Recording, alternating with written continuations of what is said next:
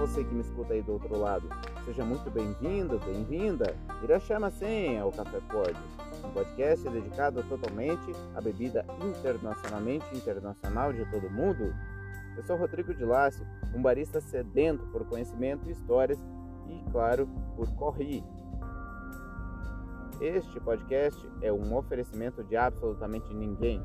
Eu convido você a seguir o perfil tempo.café no Instagram, onde você vai encontrar essa e outras histórias completamente onduladas de café.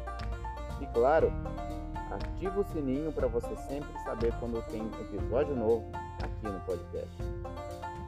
Hoje, na nossa série de histórias e histórias do café, vamos falar sobre um método que alia a inventividade e sagacidade orientais e guarda sua forma desde sua criação. Senhoras e senhores, Nassan, hoje é dia de Calito Wave. Bora nessa viagem pelo tempo do café.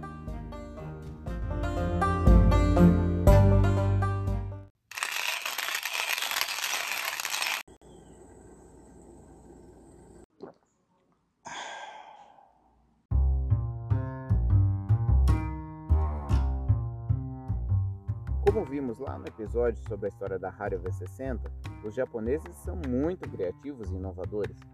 A Kalita Wave foi inventado em 1958, época em que o café era o desafio japonês.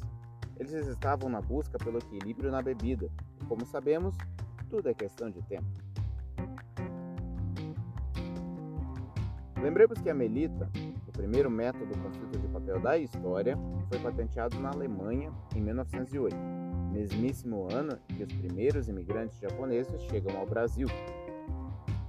Lembrando que lá no episódio 3, Curios e Café, Café Paulista, nós contamos sobre a saga de Ryo Mizuno e como ele levou o café para o Japão. A Kalita também surgiu como uma cópia mesmo. Era uma versão japonesa da Melita, se você observar, até a logomarca é parecida. A única diferença? Três furos no fundo ao invés de um único furo. Essa seria sua marca por todos os porta-filtros seguintes. Essa versão da Kalita é vendida até hoje em plástico e cerâmica. Os japoneses sempre gostam de melhorar as coisas e com isso, esses três furos, essa pequena diferença, passou a ser o início das inovações. O Kalita Wave veio somente em 2010 Apesar de parecer um evento nostálgico, ele passou pela terceira onda e trouxe algumas inovações no seu formato únicas.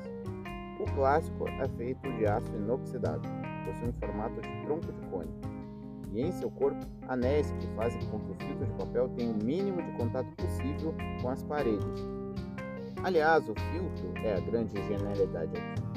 As waves ou ondas estão nele, são 20 dobras, fazendo ele parecer uma forma de brigadeiro. E não é por acaso. O formato ajuda a manter o calor, uma vez que afasta o café das paredes de metal. Completando o suporte, o fundo é achatado e tem os três furos característicos. Com essas soluções, o Calita trouxe algumas coisas para cafezeiros trabalharem. Enquanto o formato do fundo achatado segura a água por mais tempo, os três furos diminuem a canalização. O resultado? Bom, a depender sempre da mão do barista e do café. Traz um café mais encorpado e mais doce. Ah, você pode encontrar ele também em vidro e cerâmica Hassami, um método de cerâmica com mais de 400 anos de história.